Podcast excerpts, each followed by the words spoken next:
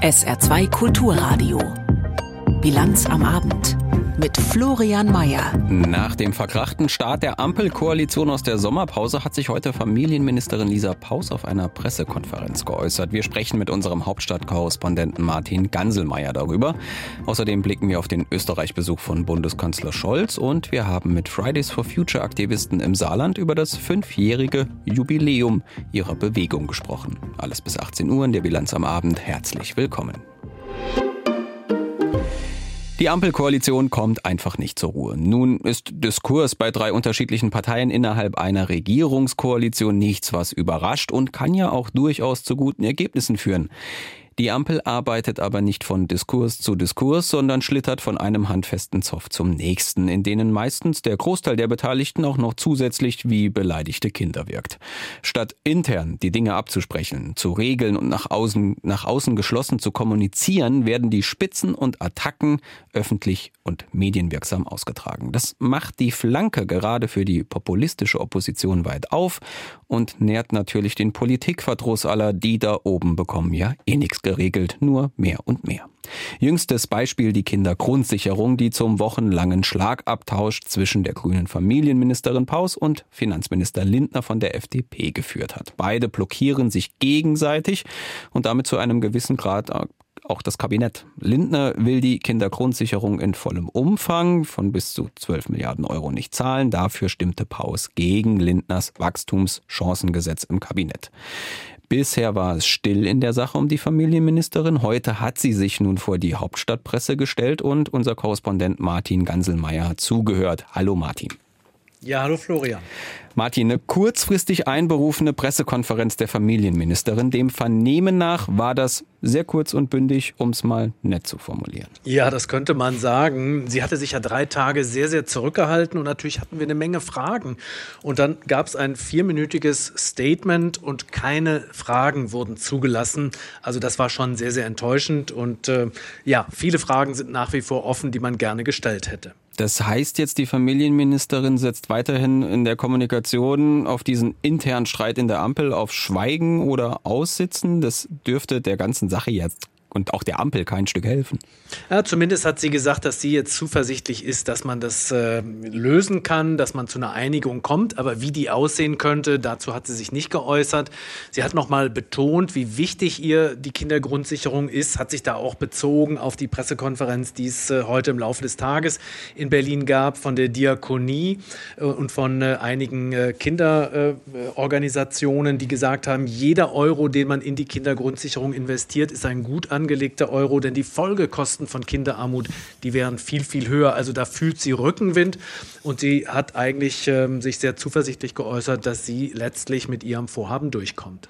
Also da zeigte sich zuversichtlich, dass diese Varianten erfolgversprechend sind, aber ins Detail gegangen, was sie da genau vorgelegt hat, das ist sie auch nicht auch nicht. Sie hat gesagt, sie hat dem Kanzleramt und auch dem Finanzministerium den Gesetzentwurf vorgelegt mit mehreren unterschiedlichen Rechenvarianten. Das war ja die Hausaufgabe, die ihr Bundeskanzler Olaf Scholz vor der Sommerpause mitgegeben hatte. Was wir gerne gefragt hätten, wir haben nämlich durch Hintergrundrecherchen herausbekommen, dass der Gesetzentwurf auch schon vergangenen Freitag im Kanzleramt vorlag. Da fragt man sich natürlich, was sagt sie dazu? Hätte dann das Kanzleramt nicht, als klar war, es gibt noch eine große, große Lücke zwischen dem, was Lisa Paus will und dem, was Christian Lindner erlaubt, hätte da nicht das Kanzleramt das Thema runternehmen müssen von der Tagesordnung der Kabinettssitzung? Warum hat Christian Lindner für Mittwoch eine Pressekonferenz anberaumt, wo doch klar war, dass da eigentlich zwei Züge aufeinander zurasen? Also das Themenmanagement dieser Ampel, das ist katastrophal. Hm. Wenn das jetzt so weitergeht, braucht es dann da irgendwann den Kanzler und ein Machtwort von ihm in der Sache? Würde das helfen? Ja, Machtwort, das kann er nicht allzu oft einsetzen, das hat er ja selber gesagt, aber es gibt wohl ähm, einen, einen möglichen äh, Zeitpunkt, an dem es eine Lösung geben soll. Das ist die Kabinettsklausur in Meseberg Ende August. Bis dahin, ähm, da hat man viel Zeit, will zusammensitzen und will äh, mehrere Knoten durchschlagen. Das ist nicht nur das Kindergrundsicherungsgesetz, sondern auch noch das Wachstumschancengesetz, also das, was Christian Lindner will. Nur, das hätte man ja alles vorher wissen können und hätte sagen können, wir entscheiden das Ende August in Meseberg und vorher nicht. sagt unser Hauptstadtkorrespondent Martin Ganselmeier. Er hat die Pressekonferenz von Familienministerin Lisa Paus in Berlin für uns verfolgt. Dafür vielen Dank und der Hinweis, dieses Gespräch hat tatsächlich länger gedauert als die eigentliche PK der Ministerin. Sebastian Kurz galt mal als aufstrebender, junger, hipper, aber stramm konservativer Politstar Österreichs. Mittlerweile hat sich dieses Image für ihn aber erledigt und jetzt muss sich der ehemalige österreichische Bundeskanzler auch erstmals vor Gericht verantworten. Die österreichische Wirtschafts- und Korruptionsstaatsanwaltschaft hat Anklage erhoben wegen Falschaussage im sogenannten Ibiza-Untersuchungsausschuss. Sebastian Kurz soll seine Rolle bei der Besetzung eines wichtigen Wirtschaftspostens heruntergespielt haben. Die Einzelheiten von unserem Korrespondenten in Wien, Oliver Schosch. Es geht um die Rolle des damaligen österreichischen Kanzlers Sebastian Kurz bei einer umstrittenen Personalentscheidung.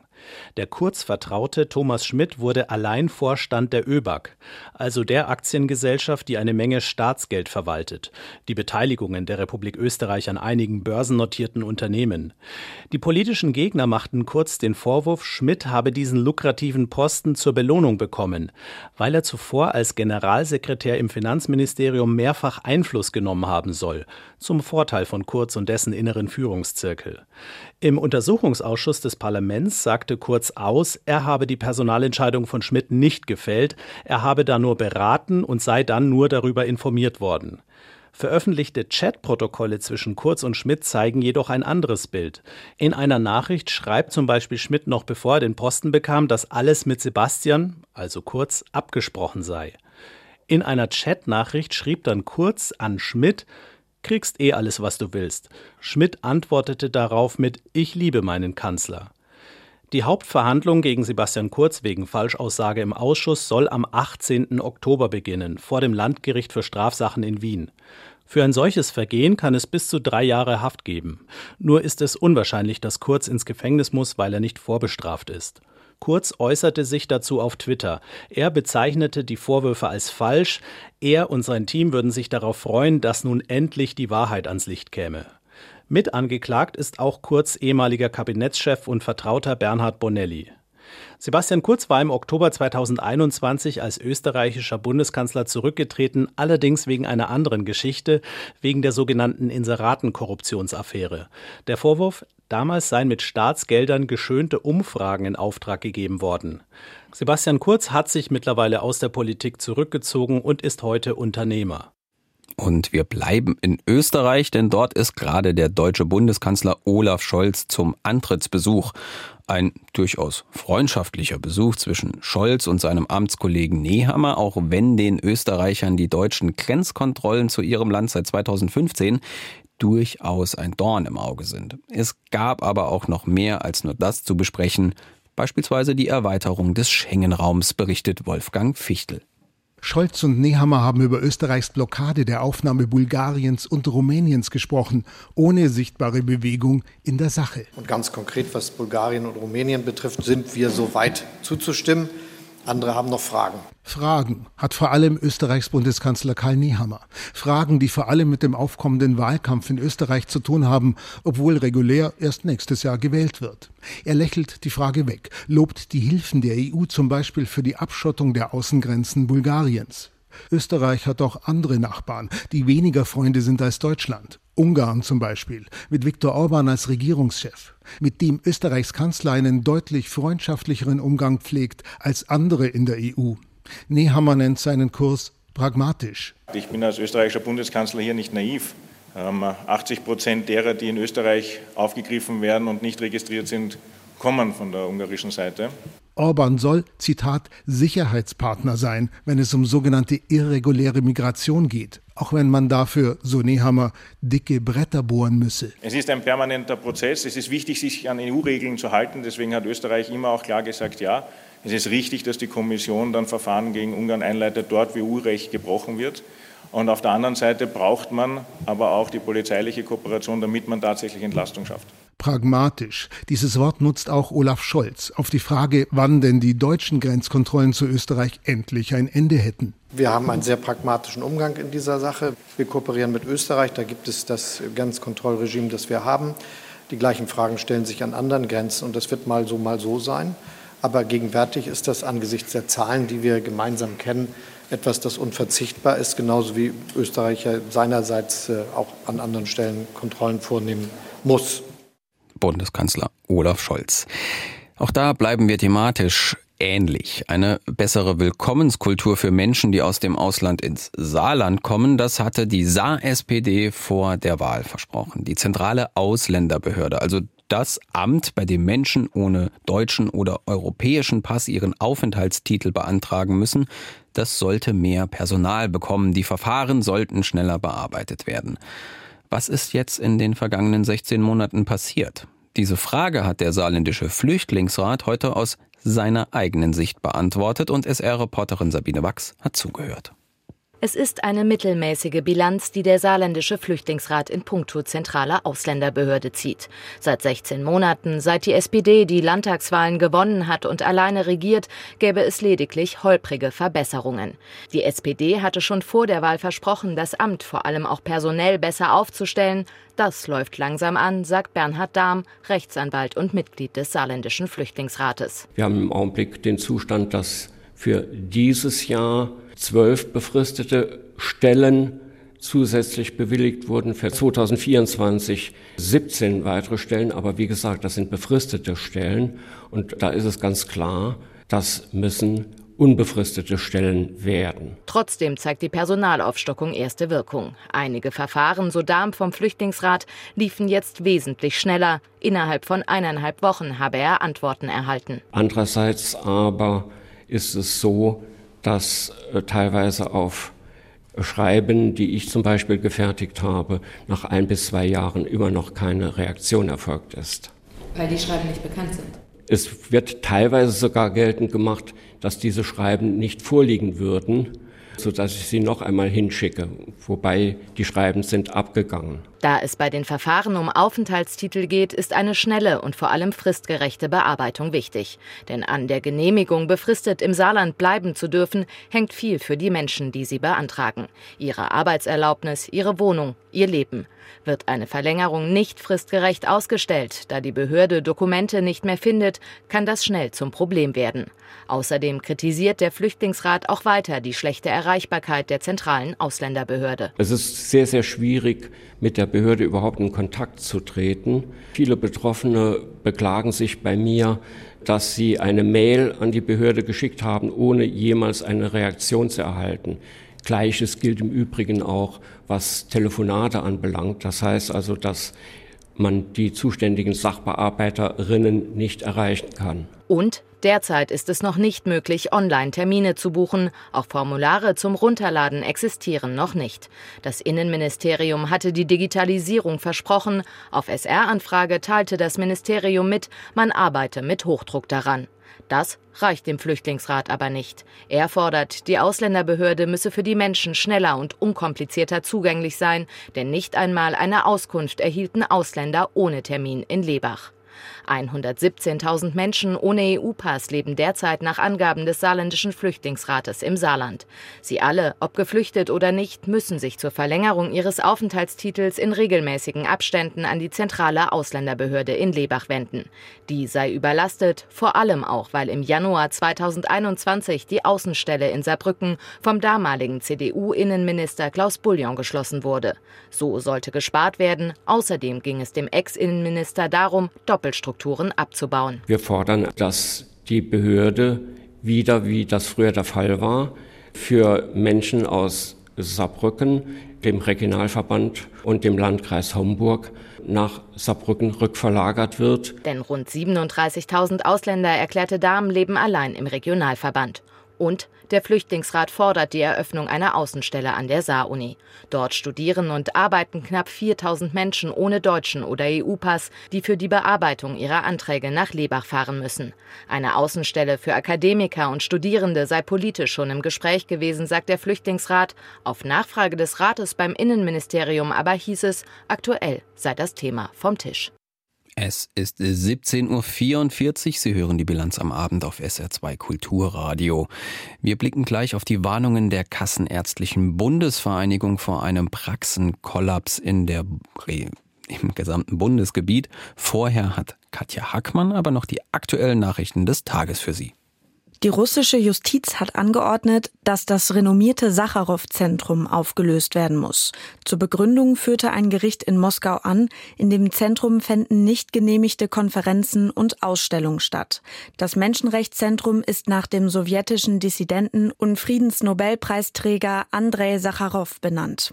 Es gehörte zu den wenigen russischen Organisationen, die die offizielle Sichtweise des Kreml in Frage stellten, etwa im Hinblick auf den Angriffskrieg gegen die Ukraine. Das Urteil gegen einen Priester aus dem Bistum Trier wegen sexueller Nötigung ist rechtskräftig. Ein Strafsenat des Bundesgerichtshofs hat die Revision gegen die Verurteilung des Geistlichen verworfen. In dem Verfahren habe es keine Rechtsfehler gegeben.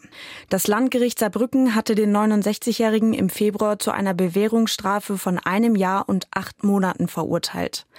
Außerdem muss der Priester eine Geldstrafe von 2500 Euro zahlen.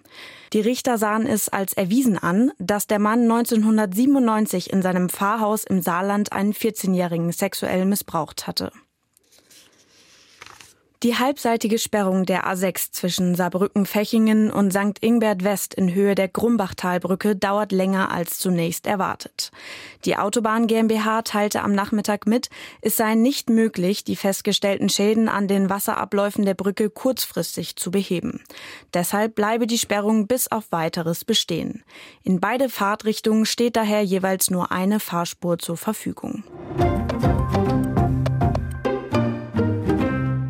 Die Kassenärztliche Bundesvereinigung, kurz KVB, hatte heute zur Krisensitzung geladen. Krisensitzung deshalb, weil die Vertreter von Ärzten und Psychotherapeuten in Deutschland davor warnen, dass die Praxen hierzulande kurz vor dem Kollaps stehen.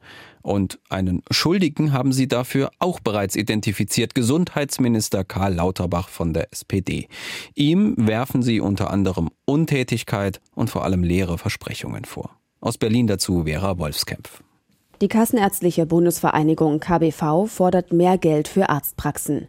KBV-Chef Andreas Gassen sieht die ambulante Versorgung massiv unterfinanziert im Vergleich zu den Krankenhäusern.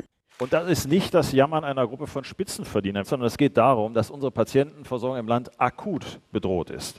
Die Sicherstellung ist jetzt schon in vielen Regionen hochgradig gefährdet und das betrifft nicht nur die Uckermark, die Eifel oder den Nordosten von Berlin. Der Berufsverband verweist auf die Inflation und steigende Kosten. Es dürfe kein gedeckeltes Budget mehr geben. Alle Leistungen müssten bezahlt werden. Das Bundesgesundheitsministerium betont, bei den Kinder- und Jugendärzten passiert das bereits. Für die Hausarztpraxen werde das vorbereitet, hat SPD-Minister Lauterbach angekündigt. Den Vorwurf, die Praxen würden kaputt gespart, weist das Ministerium zurück. Neben mehr Geld will der Berufsverband KBV auch weniger Bürokratie für Arztpraxen. Digitale Anwendungen wie das E-Rezept müssten funktionieren und die Arbeit tatsächlich erleichtern. Ein ganzer Forderungskatalog geht nun an den Bundesgesundheitsminister. Wenn der nicht darauf eingeht, drohen die Arztpraxen mit Streik.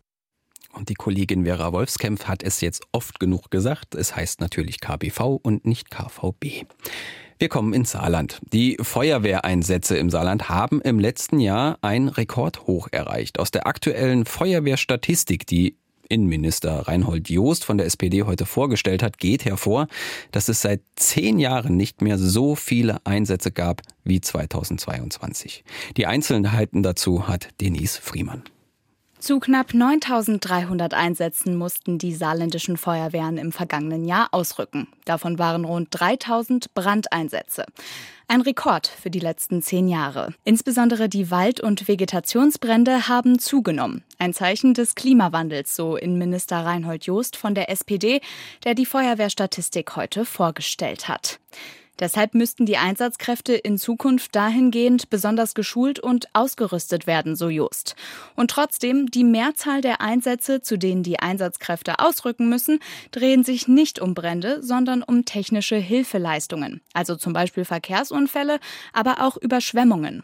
Der Innenminister wies im Rahmen der Pressekonferenz auch nochmal darauf hin, Feuerwehrleute mit Respekt zu behandeln. Es mache ihm Sorge, wie verroht und übergriffig mit den Einsatzkräften umgegangen werde. Das sei asozial und gehöre bestraft, so Just.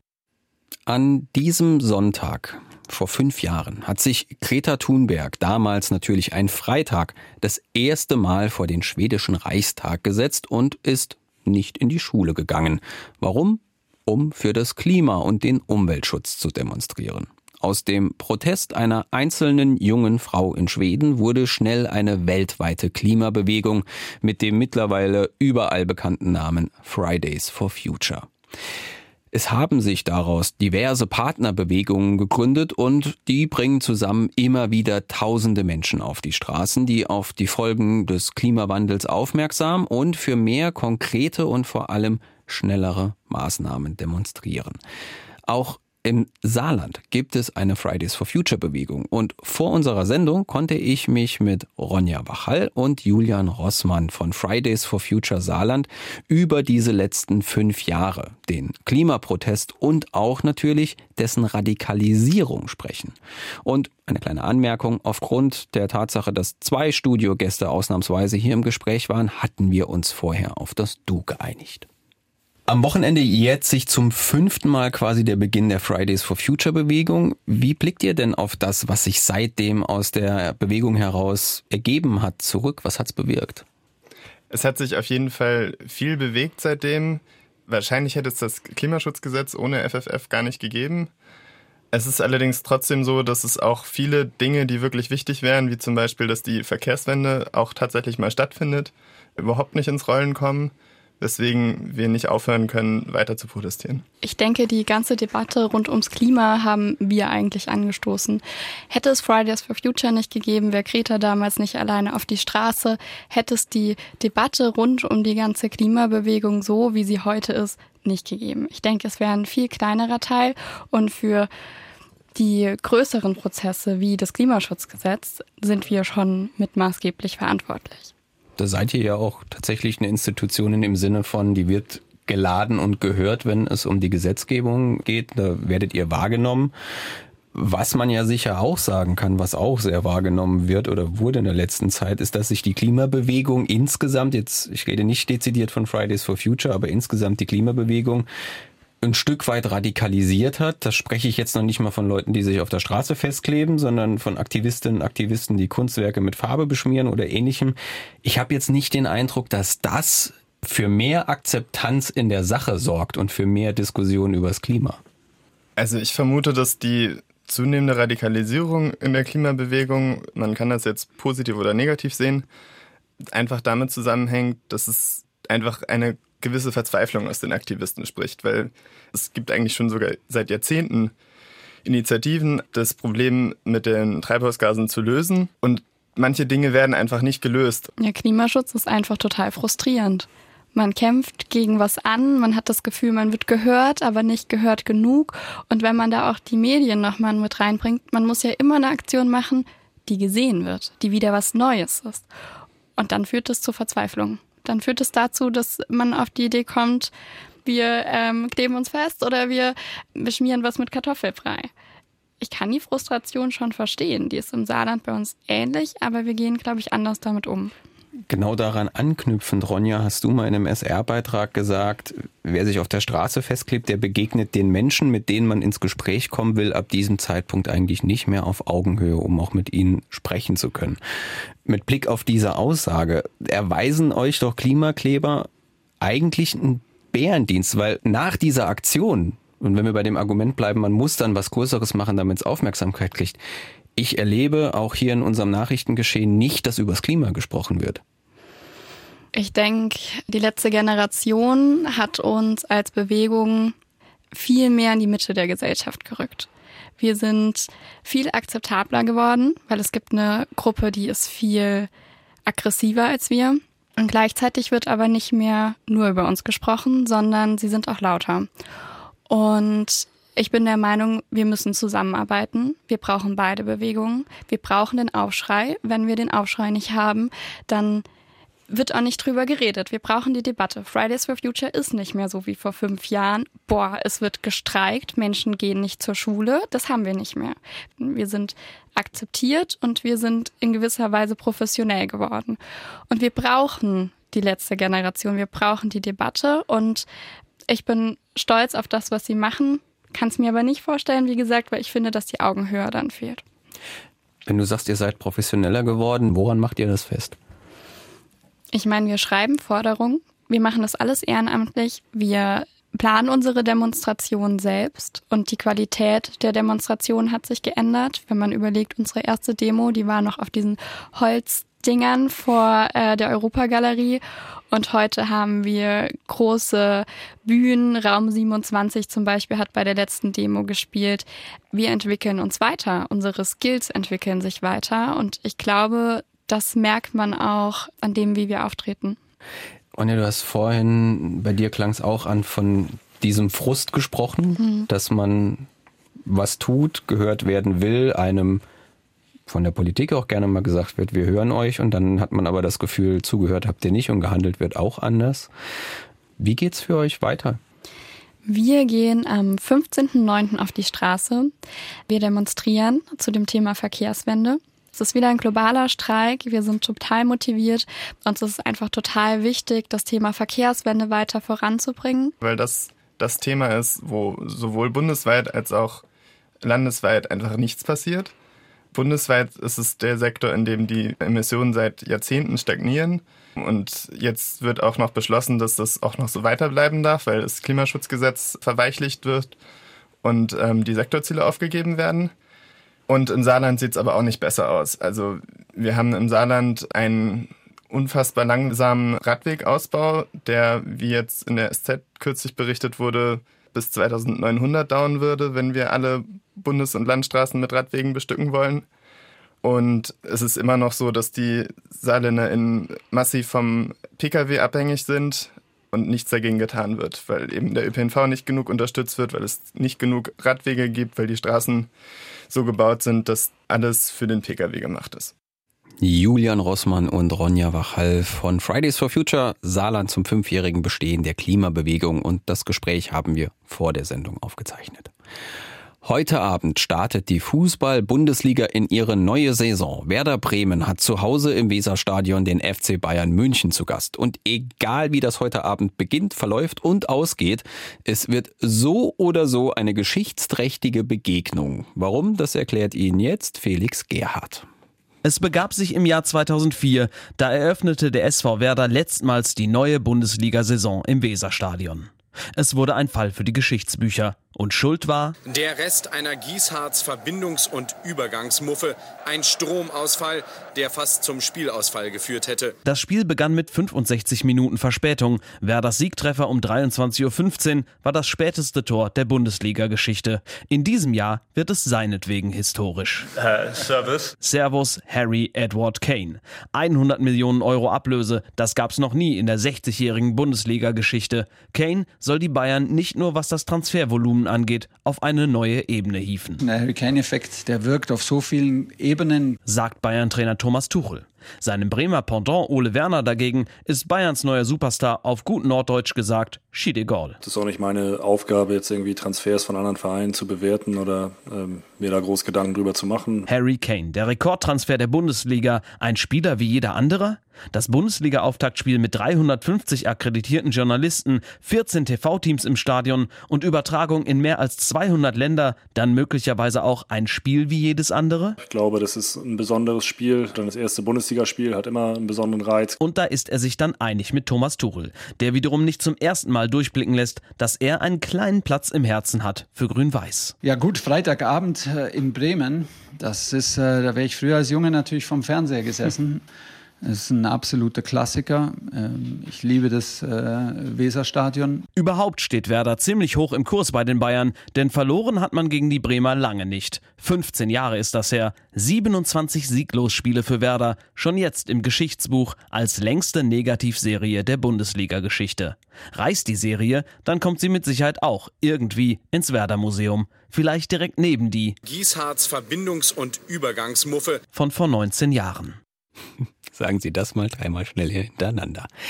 Wir kommen zum Wetter zum Ende der Sendung. Es bleibt jetzt den Abend über weiterhin sonnig, dann auch trocken und die Luft unverändert schwül bei 28 bis 32 Grad. Die Nacht wird anfangs klar, im Verlauf wird es dann aber wolkiger und dadurch bleibt es dann auch warm mit 20 bis 22 Grad. Der Samstag selbst, der beginnt mit ein paar Wolkenfeldern. Es bleibt aber auch da weitestgehend trocken. Am Nachmittag und Abend gibt's höchstens vereinzelt ein paar Schauer und die Temperaturen erreichen 32 Grad. Das war die Bilanz am Abend für heute. Hier übernimmt jetzt Maria Gutierrez mit der Abendmusik. Mein Name ist Florian Mayer. Ich wünsche Ihnen noch einen schönen Restabend und ein schönes Wochenende. Machen Sie es gut. Tschüss.